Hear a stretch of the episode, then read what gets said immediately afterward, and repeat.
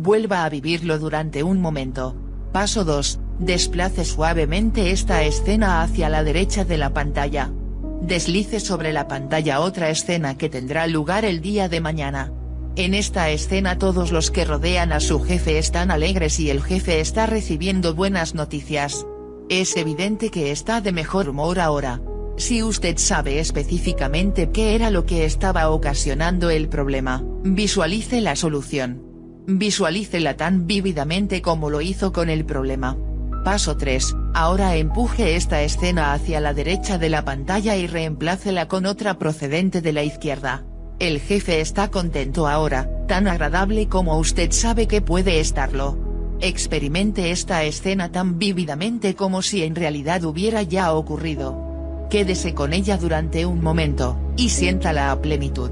Aún se acumularán. Abandone sus actividades de control mental y habrá menos coincidencias. Regrese a ellas y las coincidencias se volverán a multiplicar. Aún más, Conforme aumente gradualmente su habilidad usted observará que será más capaz de creer y esperar acontecimientos que habrían sido cada vez menos probables. Al cabo de un tiempo, con la práctica, los resultados que alcance serán cada vez más sorprendentes. Cuando trabaje con cada problema, empiece por volver a vivir brevemente su mejor existencia previa. Cuando se produzca una experiencia exitosa todavía mejor, abandone la anterior y use la mejor como punto de referencia. De esta manera usted se volverá cada vez mejor y mejor, para usar una frase que tiene un significado especialmente rico para todos los que participamos en control mental. Tim Masters, un estudiante universitario y taxista de Fort Lee, Nueva Jersey, utiliza el tiempo que espera entre un pasajero y otro para meditar. Cuando el negocio local no marcha bien, coloca una solución en su pantalla mental, una persona cargada de maletas que quiere ir al aeropuerto Kennedy. Las primeras veces que lo intenté, no sucedió nada. Después ocurrió, apareció un hombre cargado de maletas que quería ir al aeropuerto Kennedy.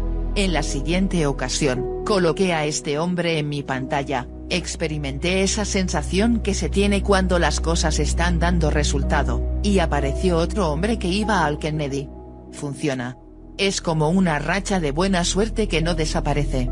Antes de proseguir con otros ejercicios y técnicas, me permito hacer una observación sobre algo que probablemente se esté preguntando, ¿por qué desplazamos las escenas de izquierda a derecha en nuestra pantalla mental? Puedo tomar nota de la pregunta aquí pero se hablará sobre ella con mayor detalle posteriormente. Mis experimentos han demostrado que los niveles más profundos de nuestra mente experimentan el tiempo en un flujo que va de izquierda a derecha. En otras palabras, el futuro se percibe a nuestra izquierda, y el pasado a nuestra derecha. La idea de hablar acerca de esto ahora resulta tentadora, pero hay que llevar al cabo otras cosas antes de proceder con esto. 5. Mejoramiento de la memoria. Las técnicas para la memoria que se imparten en control mental pueden reducir nuestro uso de los directorios telefónicos e impresionar increíblemente a nuestros amigos. Pero si yo quiero saber un número telefónico, lo busco. Tal vez algunos de los graduados de control mental sí usen estas fórmulas para recordar números telefónicos pero, como dije en el capítulo anterior, el deseo es importante para lograr que las cosas den resultado y mi deseo de recordar números telefónicos no es tan importante. Si tuviera que cruzar la ciudad cada vez que necesitara un número telefónico, mi deseo se avivaría. Es básicamente erróneo emplear las técnicas de control mental para algo que no sea un asunto importante, a causa de esa trilogía, deseo, creencia, expectativa pero ¿cuántos de nosotros poseemos una memoria tan eficaz como quisiéramos que lo fuera? Puede ser que la suya ya esté mejorando en formas inesperadas si usted ha dominado las técnicas descritas en los dos capítulos anteriores. Su nueva habilidad para visualizar y revivir acontecimientos pasados mientras está a nivel alfa tiene una cierta prolongación hacia beta, de manera que es posible que su mente esté funcionando en formas nuevas para usted sin ningún esfuerzo especial. Aún así, hay margen para el mejoramiento. En las clases de control mental tenemos un ejercicio especial de visualización. En este ejercicio el conferencista escribe los números del 1 al 30 en el pizarrón, y después los alumnos mencionan nombres de objetos, bola de nieve, patín, anteojos, cualquier cosa que les venga a la mente. Él escribe cada palabra junto a un número, da la espalda al pizarrón, y lo recita en orden.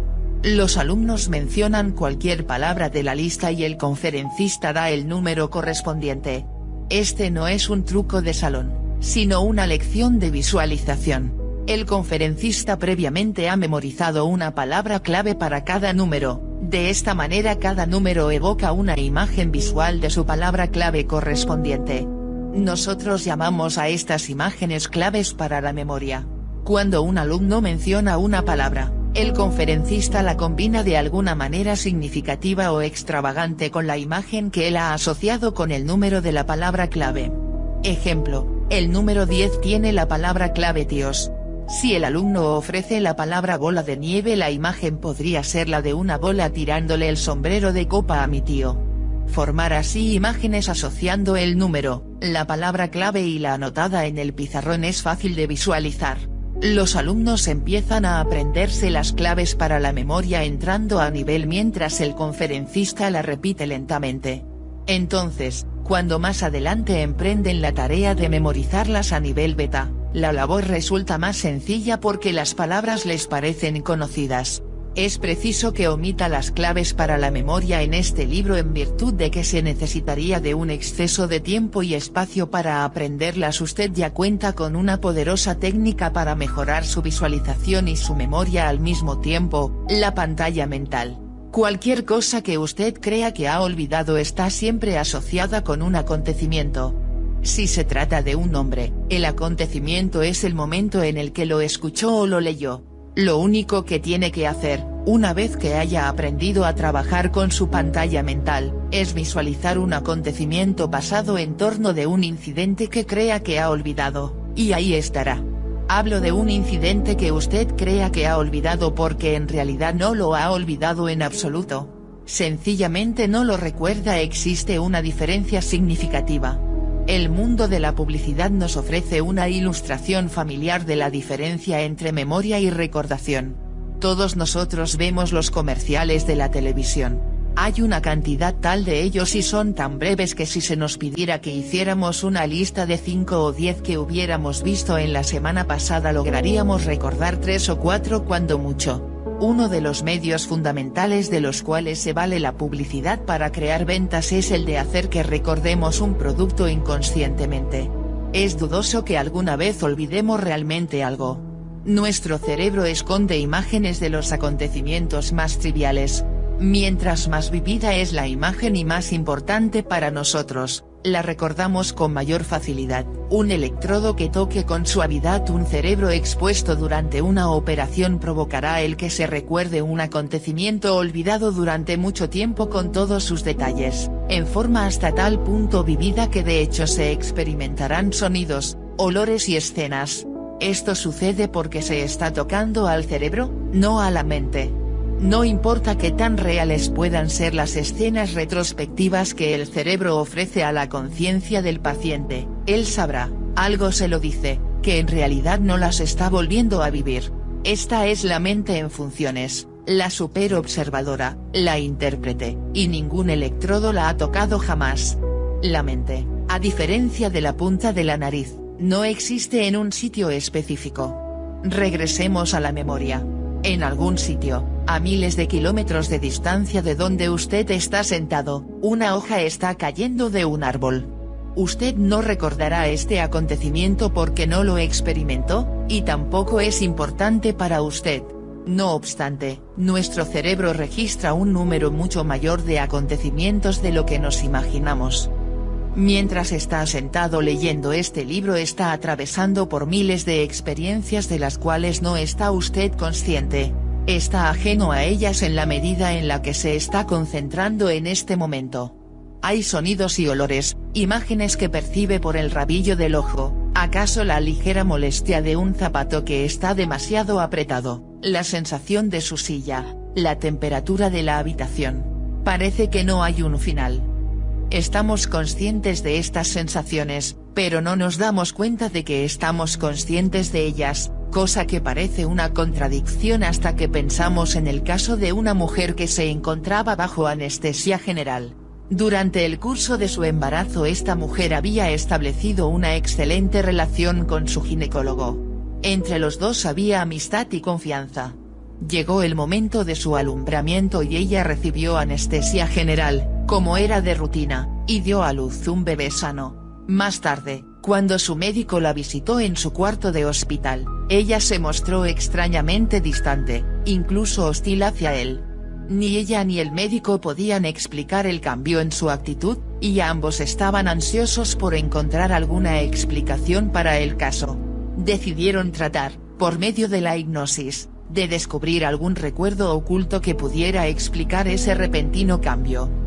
Bajo hipnosis fue conducida por la regresión en el tiempo, desde su experiencia más reciente con su médico hasta las primeras que tuvo con él. No tuvieron que ir muy lejos. En un trance profundo, en lugar de saltarse el periodo en el que ella estaba inconsciente en la sala de partos, ella relató todo lo que el médico y las enfermeras habían dicho.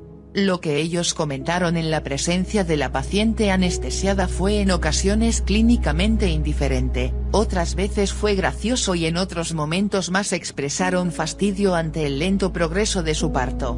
Ella era un objeto, no una persona, sus sentimientos no se tomaron en cuenta. Después de todo estaba inconsciente, ¿no era así? Yo pongo en duda el que sea posible que en algún momento estemos inconscientes. Podemos o no recordar lo que experimentamos, pero siempre estamos experimentando y todas las experiencias dejan recuerdos firmemente impresos en el cerebro. ¿Significa esto que con las técnicas para la memoria que usted está a punto de aprender, será capaz de recordar el número de esta página dentro de 10 años? Puede ser que usted no lo haya visto, pero ahí está, lo vio por el rabillo del ojo, por así decirlo.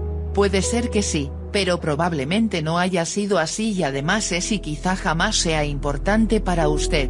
Pero puede recordar el nombre de aquella persona atractiva que conoció en la cena de la semana pasada? Cuando escuchó el nombre por primera vez, el haberlo escuchado constituyó un suceso.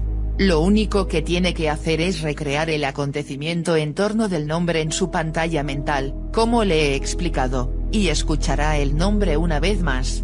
Relájese, entre a nivel, cree la pantalla, experimente el acontecimiento. Esto se llevaría 15 o 20 minutos, pero contamos con otro medio, una especie de método de emergencia, que lo llevará instantáneamente a un nivel mental en el que la recordación de información resultará más sencilla. Este método implica el uso de un sencillo mecanismo activador que, una vez que se vuelve verdaderamente suyo, mejora en eficacia conforme usted lo emplea. El hacer lo suyo requerirá varias sesiones de meditación para incorporar cabalmente el procedimiento. He aquí lo fácil que resulta, sencillamente junte el dedo pulgar y los dos primeros dedos de cada mano y su mente se ajustará en forma instantánea a un nivel más profundo. Inténtelo ahora y nada sucederá, todavía no es un mecanismo activador. Para convertirlo en uno, entre a nivel y dígase a sí mismo, en silencio o en voz alta, siempre que una mis dedos de esta manera ahora únalos para un propósito serio, instantáneamente alcanzaré mi nivel mental para lograr cualquier cosa que yo desee. Haga esto diariamente a lo largo de una semana más o menos, y use siempre las mismas palabras pronto existirá una sólida asociación en su mente entre la unión de los tres dedos y el alcanzar instantáneamente un nivel efectivo de meditación. Unos días más tarde, quizás al tratar de recordar algo, sea el nombre de una persona, este no viene a la memoria y mientras más se esfuerce por evocarlo, más se resistirá el nombre en acudir. Aquí la voluntad es inútil, más bien es un estorbo, Ahora relájese dese cuenta que aquel nombre está en su memoria y que usted cuenta con un medio para activar el recuerdo. Una maestra de niños de cuarto año en Denver, usa la pantalla mental y la técnica de los tres dedos para enseñar ortografía. Cubre alrededor de 20 palabras a la semana. Para poner a los niños a prueba, en lugar de ir de una palabra a otra y pedirles la ortografía correcta, les pide que escriban todas las palabras que estudiaron esa semana. Ellos recuerdan las palabras y la manera de escribirlas. Con sus tres dedos juntos, viéndolas en su pantalla mental. Los más lentos dice ella se llevan alrededor de 15 minutos con la prueba. Mediante el uso de la misma técnica ella les enseña a estos alumnos de cuarto grado las tablas de multiplicar hasta la del 12. En dos meses aprenden lo que normalmente requiere de todo un año escolar. Tira Masters, el alumno universitario y taxista que mencionamos en el capítulo anterior, con frecuencia recoge pasajeros que desean ir a direcciones que se encuentran en poblados vecinos, en los que él no ha estado desde hace mucho tiempo, y su recuerdo de la manera de llegar a ellos se ha vuelto va. Go. No son muchos los pasajeros apresurados que mostrarían paciencia si él empezara a meditar antes de partir pero con sus tres dedos juntos, él vuelve a vivir la última ocasión en la que fue a ese sitio. Antes de tomar el curso de control mental, las calificaciones de Tim en el Institute of Technology de Nueva York eran una A y todas las demás B. Ahora soy un sabio. Una B y todas las demás A informa. Usa el aprendizaje acelerado cuando estudia, más acerca de esto en el próximo capítulo, y resuelve sus exámenes con sus tres dedos juntos. Existen otros usos para esta técnica de los tres dedos, y usted leerá acerca de ellos más adelante. La usamos en varias formas que resultan poco comunes. Esto es algo que se ha vinculado con otras disciplinas meditativas a lo largo de muchos siglos. La próxima vez que usted admire una pintura o una escultura de una persona del lejano oriente, un yogi, con las piernas cruzadas en proceso de meditación, observe que los tres dedos de sus manos están unidos en forma similar. 6. Aprendizaje acelerado. Cuando usted asimile las técnicas para la memoria que presentamos en el capítulo anterior se encontrará muy cerca de nuestro siguiente paso, el aprendizaje acelerado. Aquí tiene, brevemente, el proceso que seguirá, aprenderá a entrar al nivel meditativo. Después, en ese nivel, a crear una pantalla mental, que resulta de utilidad para distintos propósitos, uno de los cuales consiste en recordar información. Después, cuando haya premura podrá usar la técnica de los tres dedos para lograr, entre otras cosas, la recordación instantánea. Una vez que haya logrado esto estará preparado para aprender nuevas maneras de adquirir información, cosa que facilitará todavía más la recordación. Algo que resulta igualmente importante es que estas nuevas maneras de aprender no solamente facilitarán la recordación sino que acelerarán e intensificarán la comprensión que usted tenga de lo que aprenda. Existen dos técnicas para el aprendizaje. Empecemos con la más simple, aunque no necesariamente la más fácil. La técnica de los tres dedos se puede usar mientras usted escucha a un conferencista o lee un libro, una vez que la ha dominado hasta un grado tal que puede entrar instantáneamente a nivel y operar en forma consciente en él. Esto mejorará su concentración en grado sumo, y la información se arraigará con mayor solidez. Más adelante usted será capaz de recordarla con mayor facilidad en el nivel beta y todavía más fácilmente en el nivel alfa. Un alumno que resuelve un examen con sus tres dedos juntos casi puede ver el libro de texto que leyó, y prácticamente puede escuchar al instructor mientras éste explicaba la lección en clase. La otra técnica no es tan simple, pero estará preparado para ella en las primeras etapas de su práctica de control mental. Tiene toda la eficacia del aprendizaje en el nivel alfa, además de la ayuda adicional del aprendizaje en el nivel beta. Para esto necesitará una grabadora. Digamos que tiene que aprenderse un capítulo complejo de un libro de texto, es preciso que no solo lo recuerde, sino que lo comprenda.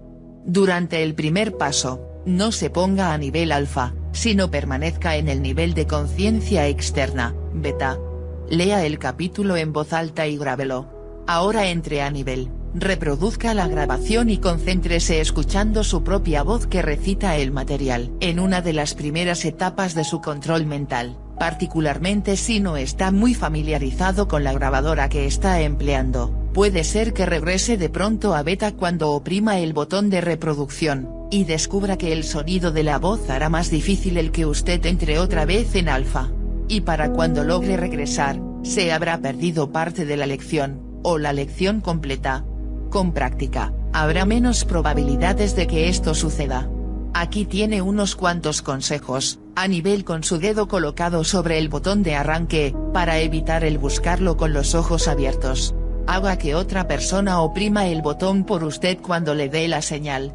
Emplee la técnica de los tres dedos para acelerar su reingreso a nivel alfa.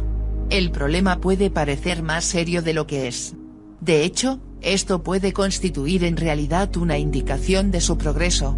Conforme usted se vuelve más experto, el mismo nivel alfa empezará a provocarle una sensación diferente. Se sentirá cada vez más como en beta, en virtud de que estará aprendiendo a usarlo en forma consciente. El estar completamente despierto con plena eficacia mental mientras se está a nivel alfa constituye una característica especial de control mental. Conforme usted progrese y vuelve a experimentar la sensación anterior de estar a nivel alfa, en realidad está entrando a un nivel más profundo, que quizás sea teta. En las clases de control mental con frecuencia he visto graduados que operan con eficacia en un nivel profundo con los ojos abiertos, tan despiertos como lo está usted en este momento, y hablan con claridad, planteando y respondiendo preguntas, y gastando bromas. Volvamos a lo de su grabación. Para reafirmar lo aprendido, deje que transcurra un tiempo, varios días si es posible, después vuelva a leer el material a nivel beta y escúchate a nivel alfa. Ahora la información será suya definitivamente. Si usted está trabajando con otras personas en el aprendizaje de control mental con este libro, puede intercambiar cintas con ellas en una especie de división del trabajo para ahorrar tiempo. Esto funciona a la perfección, aunque existe una ventaja en el hecho de que usted escuche su propia voz. El aprendizaje acelerado y la técnica de los tres dedos han demostrado ser valiosos medios para ahorrar tiempo para los graduados de control mental en diversos campos, ventas, especialmente seguros, estudios académicos, enseñanza, derecho y actuación, para nombrar tan solo unos cuantos. Un próspero agente de seguros de vida de Canadá ya no exaspera a sus clientes hojeando tediosamente los papeles que lleva en su portafolios para encontrar respuestas a las preguntas acerca de complejos problemas de herencia e impuestos. El enorme conjunto de datos que necesita se encuentran en la punta de su lengua, gracias al aprendizaje acelerado y a sus tres dedos. Un abogado litigante de Detroit se ha liberado de los apuntes cuando resume un caso complejo ante el jurado. Graba su recapitulación y la escucha a nivel alfa la noche anterior, y después la vuelve a escuchar temprano por la mañana. Más tarde, cuando se presenta confiado ante los miembros del jurado, mantiene un contacto visual sin romper comunicación con ellos. El resultado es que habla en forma más persuasiva que si estuviera consultando apuntes, y nadie se da cuenta de lo que hace con los tres dedos de su mano izquierda.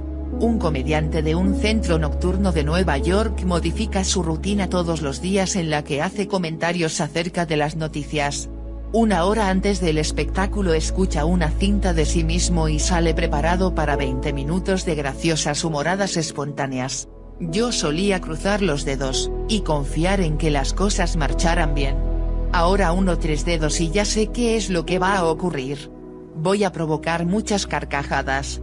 El aprendizaje acelerado y la técnica de los tres dedos son, por supuesto, ideales para los estudiantes, y esta es una razón por la cual control mental se ha impartido hasta el momento en 24 universidades, 16 secundarias y 8 primarias. Gracias a estas técnicas, miles de alumnos estudian menos y aprenden más.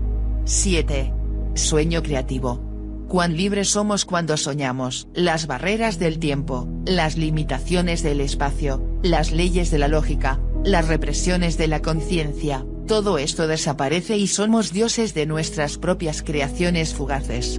Freud atribuyó una importancia capital a nuestros sueños porque lo que creamos en ellos nos pertenece en forma única. Al comprender los sueños de un hombre, parecía decir, comprenderás al hombre. En control mental también tomamos los sueños en serio, pero en una forma diferente porque aprendemos a emplear nuestra mente de maneras distintas. Freud se ocupaba de los sueños que nos llegan en forma espontánea. Esto no es el caso en control mental. Nuestro interés se concentra en crear deliberadamente sueños que sirvan para resolver problemas específicos, como programamos el tema con anticipación, los interpretamos de modo diferente con resultados espectaculares. Aunque esto limita la espontaneidad de nuestras experiencias con los sueños pero obtenemos una libertad significativa, un mayor control sobre nuestra vida. Cuando interpretamos un sueño que hemos preprogramado con la debida anticipación, además de obtener discernimiento en la patología de nuestra psique, descubrimos soluciones a nuestros problemas cotidianos. Son tres. Los pasos que enseñamos para el control de los sueños, y todos ellos implican el estar a un nivel mental propio para la meditación. El primero consiste en recordar nuestros sueños. Mucha gente dice, yo no sueño nada en absoluto. Pero esto nunca es verdad.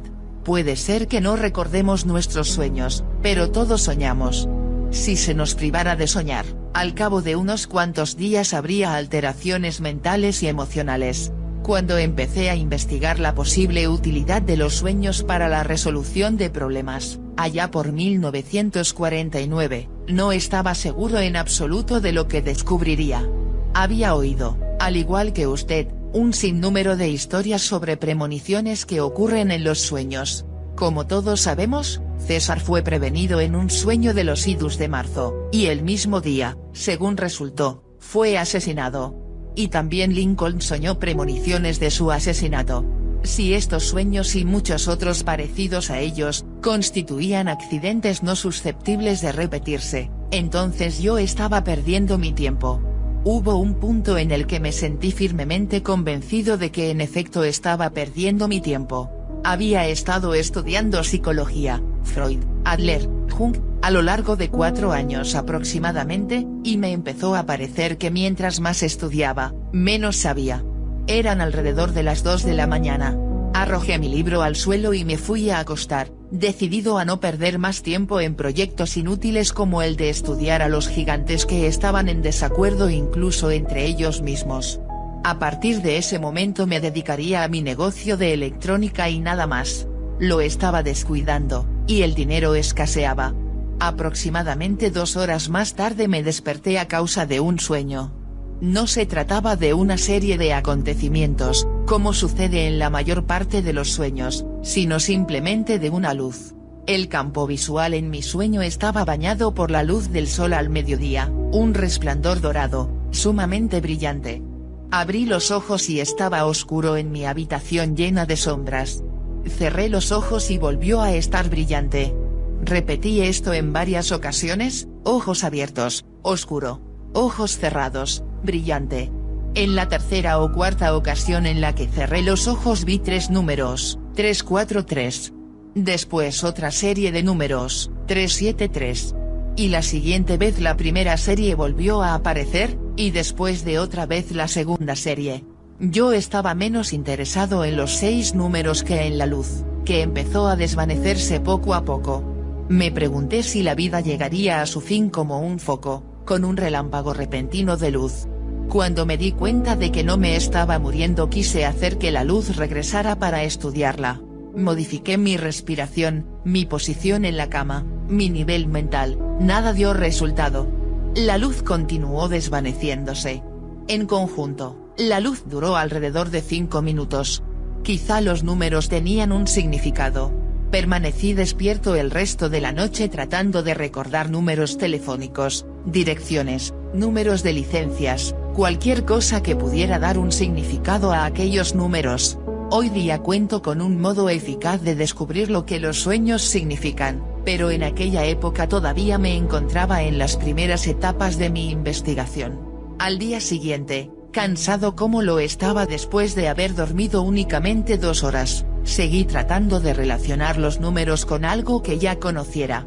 Ahora tengo que relatar algunos incidentes sin importancia, que me condujeron a descifrar el misterio y de allí, a una parte importante del curso de control mental. 15 minutos antes de la hora de cerrar mi taller de electrónica, un amigo fue a verme para invitarme a tomar un café. Mientras me esperaba, pasó mi esposa y me dijo, ya que van a ir a tomar un café, ¿por qué no pasan al lado mexicano y me compran un poco de alcohol de fricción?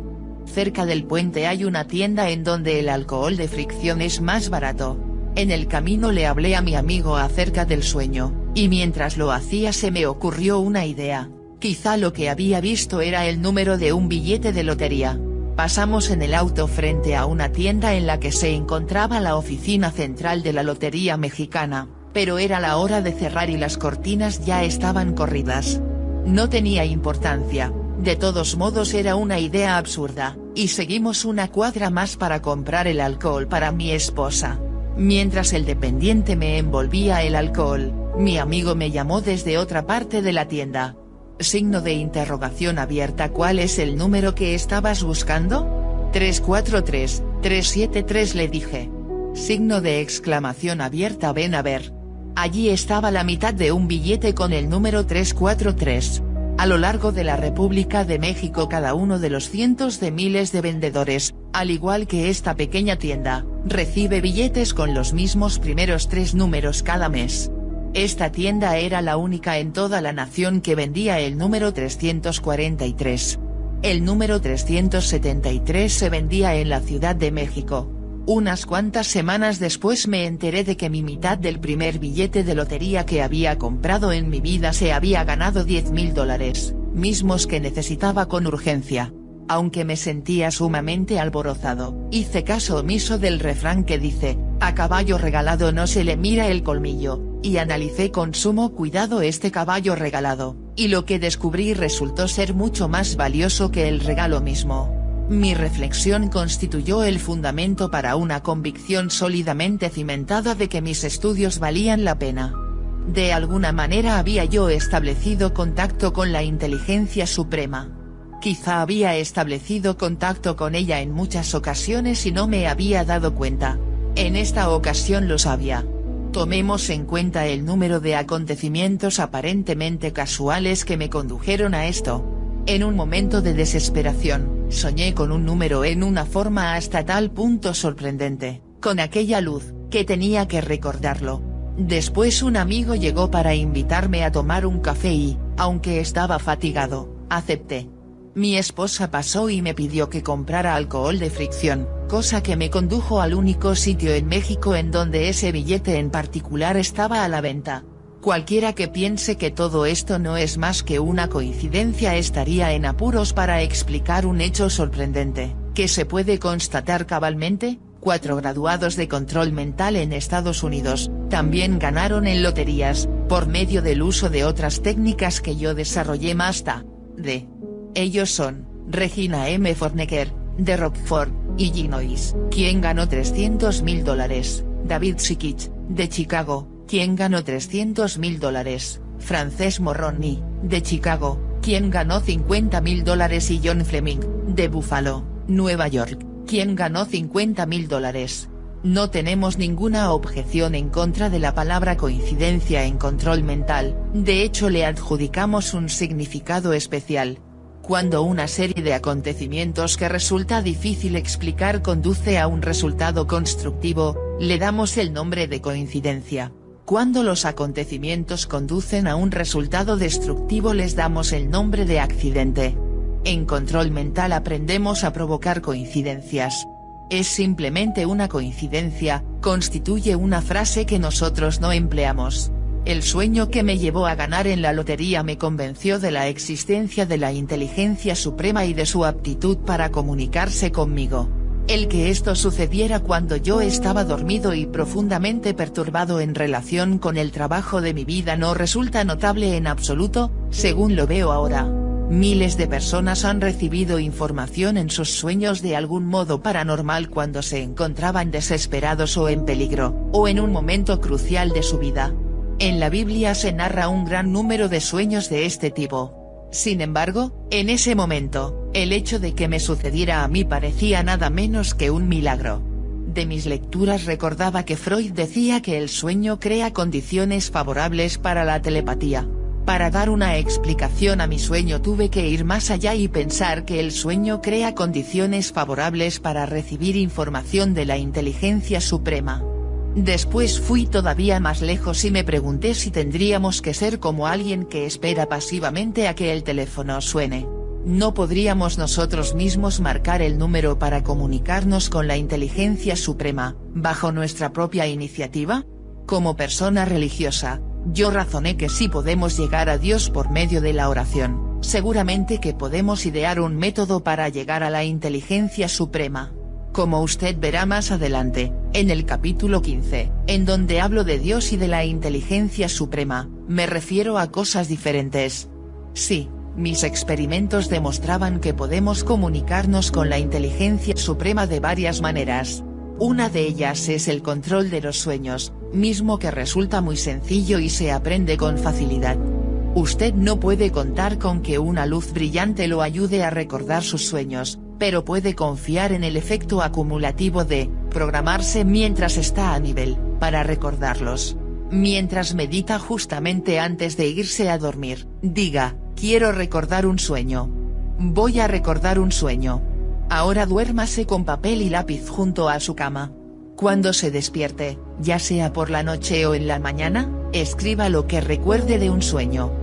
Siga practicando esto noche tras noche y su recordación será más clara y más completa. Cuando se sienta satisfecho de haber desarrollado su habilidad, estará preparado para el segundo paso. Durante su sesión de meditación, antes de dormirse, repase un problema que se pueda resolver por medio de información o consejos. Asegúrese de que verdaderamente le interesa resolverlo, pues las preguntas ociosas producen respuestas ociosas. Ahora prográmese a sí mismo con estas palabras, quiero tener un sueño que contenga información para resolver el problema que tengo en mente. Voy a tener dicho sueño, lo voy a recordar y lo voy a comprender cuando se despierte por la noche o por la mañana, reconstruya el sueño que recuerde en forma más vivida y busque su significado. Como mencioné con anterioridad, nuestro método para la interpretación de los sueños tiene que ser diferente del método freudiano, en virtud de que nosotros generamos deliberadamente los sueños. En consecuencia, si acaso está usted familiarizado con la interpretación freudiana de los sueños, olvídese de ella para los efectos de control mental. Imagine lo que Freud diría acerca de este sueño, un hombre se encontraba en medio de la selva rodeado de salvajes, se estaban acercando a él en actitud amenazadora, alzando y bajando sus lanzas. Cada lanza tenía un agujero en la punta. Cuando se despertó vio su sueño como la respuesta a un problema que habla obsesionado su trabajo, cómo diseñar una máquina de coser. Podía hacer que la aguja subiera y bajara, pero no que cosiera. Hasta que su sueño le dijo que hiciera un agujero en la punta.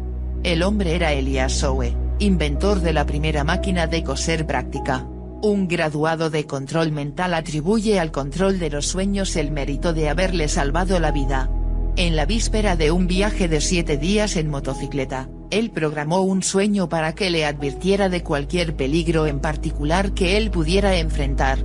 La mayor parte de los viajes prolongados que había hecho con anterioridad se habían caracterizado por pequeños percances, un neumático desinflado en una ocasión, tierra en la manguera del combustible en otra, y en su último viaje, una nevada imprevista. Soñó que estaba en la casa de un amigo. Para cenar le servían un plato lleno de ejotes habichuelas tiernas en su vaina. Crudos, en tanto que todos los demás saboreaban una deliciosa quichelo raine. ¿Significaba esto que tenía que abstenerse de comer ejotes a lo largo de su viaje? El peligro de que esto sucediera era mínimo, ya que le desagradaban los ejotes, particularmente crudos. ¿Significaba el sueño que ya no era bienvenido en la casa de su amigo? No, él tenía confianza en su amistad, además de ello, eso no tenía nada que ver con su viaje en motocicleta. Dos días más tarde viajaba a toda velocidad por una carretera de Nueva York, en la madrugada. Era una hermosa mañana, la carretera estaba en perfectas condiciones, y no había tráfico, excepto por un pequeño camión que iba adelante. Cuando se acercó al camión observó que estaba cargado con sacos de ejotes. Recordando su sueño aminoró la velocidad de 65 a 25 millas por hora, después, al tomar una curva a 15 millas por hora, la llanta trasera de su motocicleta resbaló un poco en la curva, con algunos ejotes que habían caído del camión. A una velocidad más alta el resbalón habría resultado serio, posiblemente fatal. Únicamente usted puede interpretar los sueños que decide tener. Con una autoprogramación anticipada y ordenada para comprender sus sueños, tendrá una corazonada en cuanto a significado. La corazonada con frecuencia constituye el medio por el cual nuestro subconsciente, silenciosamente se comunica con nosotros. Con práctica usted adquirirá una confianza cada vez mayor en estas corazonadas programadas. Las palabras que he sugerido emplear para la autoprogramación son aquellas que utilizamos en las clases de control mental. También funcionarán otras palabras, pero en caso de que llegue a tomar un curso de control mental, ya estará condicionado y tendrá una experiencia más plena si ha arraigado las palabras exactas con anticipación, en el nivel alfa. Si es paciente con el control de los sueños y lo practica, descubrirá uno de los recursos mentales más valiosos. No espere razonablemente convertirse en un ganador de la lotería, es parte del sistema de las loterías el que sean pocos los que ganen. Pero es parte de la naturaleza de la vida el que todo el mundo puede ganar mucho más de lo que ofrecen las loterías. 8. Sus palabras tienen poder. En la introducción sugerimos que usted no practicara ninguno de los ejercicios durante la primera lectura. Lo siguiente es una excepción. Póngalo en práctica en este momento. Utilice toda su imaginación en este ejercicio. Vamos a analizar las implicaciones que tiene esto. Imagine que está parado en su cocina, sosteniendo un limón que acaba de sacar del refrigerador. Se siente frío en su mano. Observe su aspecto exterior, su cáscara amarillenta. Tiene un color amarillo ceroso, y la cáscara termina en dos pequeñas puntas verdes. Apriételo un poco y sienta su firmeza y su peso. Ahora llévese el limón a la nariz y huélalo. Nada huele como un limón, ¿no es así? Ahora parta el limón a la mitad y huélalo. El olor es más intenso. Ahora muérdalo y deje que el jugo se arremoline en su boca. Tampoco hay nada que tenga el sabor de un limón, ¿no es cierto? Al llegar a este punto, si ha usado bien su imaginación, se le habrá hecho agua a la boca. Vamos a analizar las aplicaciones que tiene todo esto. Palabras, simples palabras afectaron sus glándulas salivales. Las palabras ni siquiera reflejaron una realidad, sino algo que usted imaginó. Cuando leyó aquellas palabras acerca del limón le estaba diciendo a su cerebro que tenía un limón, aunque en realidad no hablaba en serio. Su cerebro lo tomó seriamente y le dijo a sus glándulas salivales, este tipo está mordiendo un limón. Apúrense, enjuaguen la boca. Las glándulas obedecieron. La mayor parte de nosotros pensamos que las palabras que usamos reflejan significados y que lo que significan puede ser bueno o malo, cierto o falso, poderoso o débil. Esto es verdad, pero no es todo. Las palabras no solamente reflejan la realidad, sino que crean una realidad como el flujo de la saliva. El cerebro no es un intérprete perspicaz de nuestras intenciones. Recibe información y la acumula, y como está a cargo de nuestro cuerpo, si le decimos algo como, ahora me estoy comiendo un limón, empieza a funcionar. Ha llegado el momento para lo que en control mental llamamos limpieza mental. No hay ejercicio alguno para esto, sino es simplemente la decisión de, tener cuidado con las palabras que usemos para activar nuestro cerebro. El ejercicio del limón que llevamos al cabo era neutral, físicamente no nos aportó beneficio ni perjuicio pero las palabras que empleamos a diario pueden provocar indistintamente beneficios o daños. Un gran número de niños juegan un jueguito a la hora de comer. Describen la comida que están ingiriendo en los términos más nauseabundos posibles, la mantequilla está hecha de insectos apachurrados, para elegir como ejemplo uno de los menos pintorescos que recuerdo. El objeto del juego consiste en fingir que uno no siente náuseas ante estas perspectivas nuevas sobre los alimentos, y empujar a otra persona más allá de su capacidad para fingir. Con frecuencia da resultado, y lo que sucede es que de pronto alguien pierde el apetito. Como adultos, con frecuencia caemos en este mismo juego. Apagamos nuestro apetito por la vida con palabras negativas y las palabras, al ir haciendo acopio de poder con la repetición a su vez dan origen a vidas negativas. Signo de interrogación abierta ¿Cómo estás? MMM, no me puedo quejar, o no vale la pena quejarse, o ahí, regular. ¿De qué manera responde el cerebro ante estas actitudes deprimentes? Cuando resulta un tormento lavar los trastes o es un gran dolor de cabeza poner al corriente su talonario de cheques o le enferma el clima que estamos padeciendo, esto me hace pensar que los proctólogos deben una gran parte de sus ingresos a las palabras que nosotros empleamos. Recuerde que el cerebro es un intérprete literal. Dice, este tipo está pidiendo un dolor de cabeza. Muy bien, hay que darle un dolor de cabeza. Desde luego, cada vez que decimos que algo nos provoca dolor, nos surge un dolor de inmediato. El estado natural del cuerpo es la buena salud, y todos sus procesos están adaptados para la salud. No obstante, si se aporrean sus defensas lo suficiente en forma verbal, acaba por producir las mismas enfermedades que le ordenamos. Dos cosas añaden poder a las palabras que utilizamos, nuestro nivel mental y el grado de participación emocional en lo que decimos.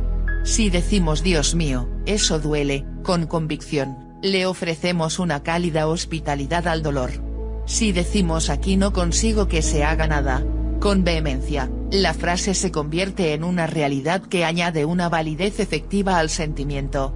Control mental ofrece defensas eficaces contra nuestros propios hábitos nocivos. En alfa y teta nuestras palabras tienen un poder incrementado en forma increíble. En los capítulos anteriores usted ya vio cómo, mediante palabras sencillas, puede programar por anticipado sus sueños y transferir de las palabras a sus tres dedos el poder para llevarlos a alfa. Yo jamás me reí de Emile Coe, aunque en estos tiempos sofisticados un gran número de personas lo hace. Él es famoso por una frase que hoy día hace reír con la misma certeza que la culminación ingeniosa de un chascarrillo, cada día, en todos sentidos, estoy mejor y mejor. Estas palabras han curado a miles de personas de enfermedades verdaderamente graves. No constituyen un chascarrillo.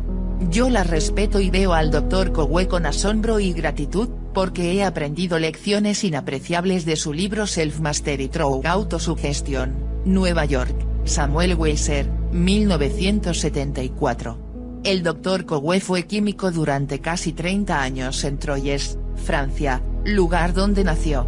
Después de estudiar y experimentar con la hipnosis, elaboró una psicoterapia propia, basada en la autosugestión. En 1910 abrió una clínica gratuita en Nancy, en donde trató con éxito a miles de pacientes, algunos con reumatismo, severos dolores de cabeza, asma, parálisis en una extremidad, otros con tartamudeos, llagas tuberculosas, tumores fibrosos y úlceras.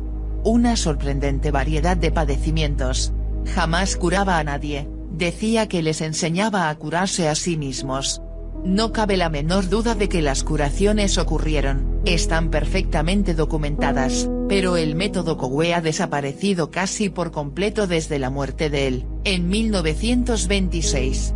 Si este método hubiera sido tan complejo que únicamente unos cuantos especialistas pudieran aprender a practicarlo, puede ser que estuviera ampliamente difundido hoy día. Es un método sencillo. Cualquier persona lo puede aprender. Su esencia está en control mental. Existen dos principios fundamentales, 1. Únicamente podemos pensar en una cosa a la vez, y 2. Cuando nos concentramos en un pensamiento, el pensamiento se convierte en realidad porque nuestro cuerpo lo transforma en acción. Por lo tanto, si usted desea activar los procesos de curación de su cuerpo, mismos que quizá estén obstaculizados por pensamientos negativos, conscientes o inconscientes, simplemente repita 20 veces consecutivas, cada día, en todos sentidos, estoy mejor y mejor haga esto dos veces al día y es. Estará usando el método Cowe.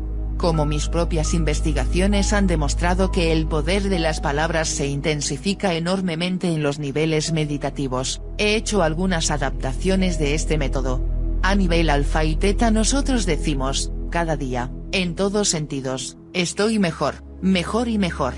Lo decimos tan solo una vez durante la sesión de meditación. También decimos, y esto igualmente es influencia del Dr. Cowe, los pensamientos negativos y las sugestiones negativas no tienen influencia alguna sobre mí en ningún nivel mental. Estas dos oraciones solas han producido un número impresionante de resultados concretos.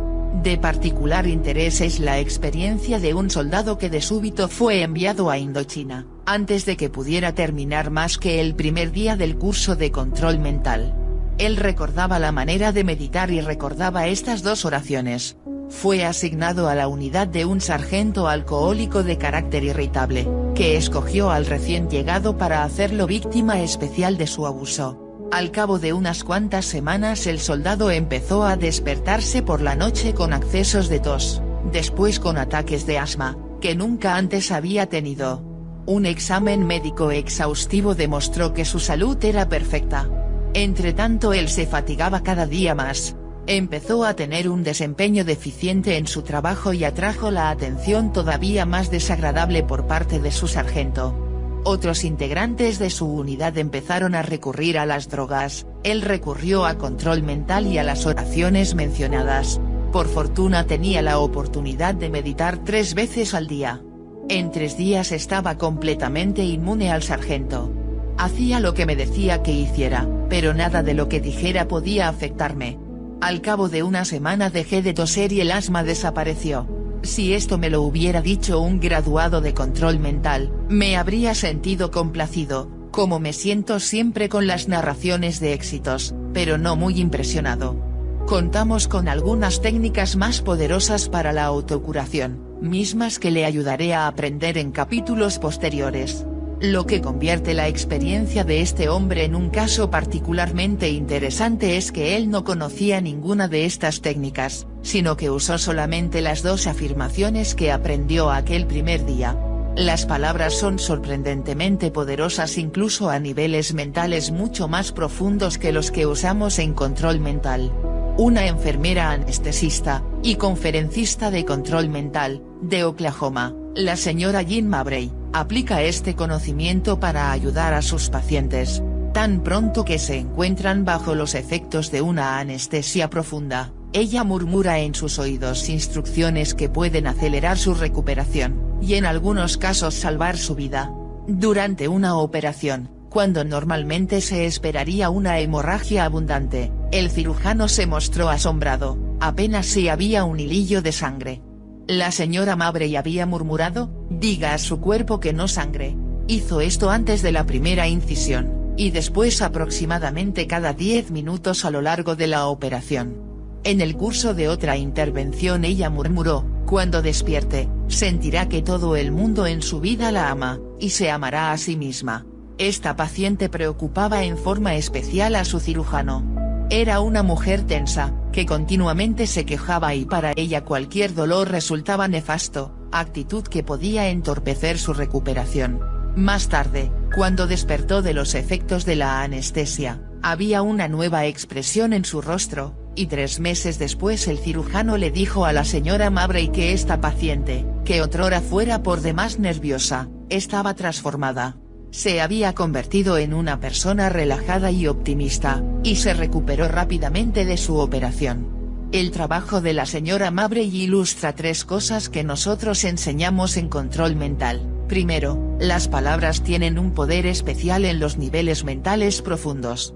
Segundo, la mente ejerce una autoridad mucho más firme sobre el cuerpo de la que se le atribuye. Y tercero, como observé en el capítulo 5, siempre estamos conscientes, ¿Cuántos padres de familia entran bruscamente en la habitación de un niño dormido, acomodan con rapidez las cobijas y se salen, cuando una pausa para decir unas cuantas palabras positivas y amorosas ayudarían a que el niño se sintiera más seguro y más tranquilo a lo largo del día?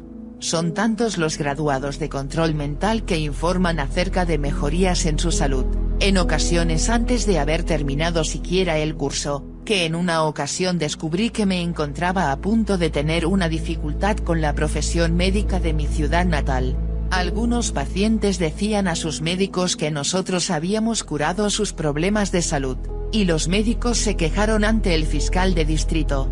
Él realizó una investigación y averiguó que no estábamos practicando medicina, como temían los doctores. Por fortuna no es ilegal que control mental resulte benéfico para la salud, o de lo contrario la organización de control mental no existiría hoy día. 9. El poder de la imaginación. La fuerza de voluntad necesita conquistar un enemigo, antes de alcanzar su objetivo. Trata de ser ruda y, Al igual que la mayor parte de los rufianes, se acobarda cuando las cosas se ponen difíciles. Existe una manera más suave y más sencilla de vencer los hábitos nocivos, la imaginación La imaginación se enfoca directamente al objetivo y consigue lo que desea. Esta es la razón por la cual en los capítulos anteriores le di tanta importancia al hecho de que usted asimilara la visualización llena de realismo en los niveles profundos de la mente. Si usted estimula a su imaginación con creencias, deseos y expectativas, y la entrena para que visualice sus objetivos de tal manera que usted los vea, los sienta, los escuche, los pruebe y los toque, conseguirá lo que desea. Apóstrofe cuando la voluntad y la imaginación están en conflicto, es siempre la imaginación la que triunfa, escribió en cierta ocasión Emile Coe.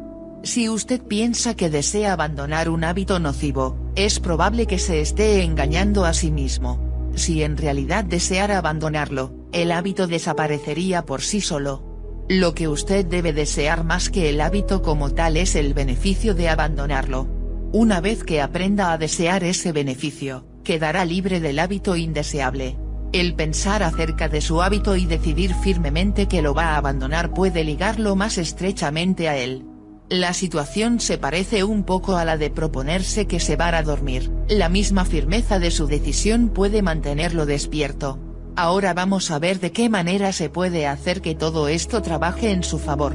Como ejemplos, usaremos dos hábitos que los graduados de control mental superan en forma por demás exitosa, comer en exceso y fumar.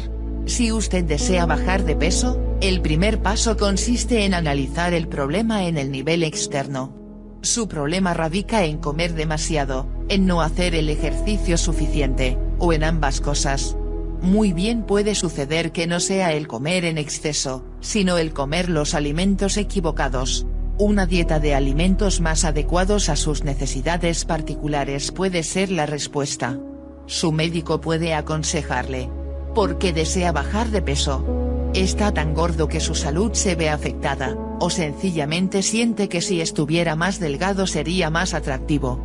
Cualquiera de las dos cosas proporciona una buena razón para bajar de peso, pero es preciso que usted sepa de antemano cuál es el beneficio que espera obtener de la reducción de peso. Si usted ya come los alimentos adecuados en cantidades moderadas, si hace tanto ejercicio como le es posible dentro de un límite razonable, y solamente está un poco excedido de peso, mi consejo sería, a menos que su médico diga lo contrario, que se conforme con su estado. La alternativa constituye un trastorno innecesario para usted.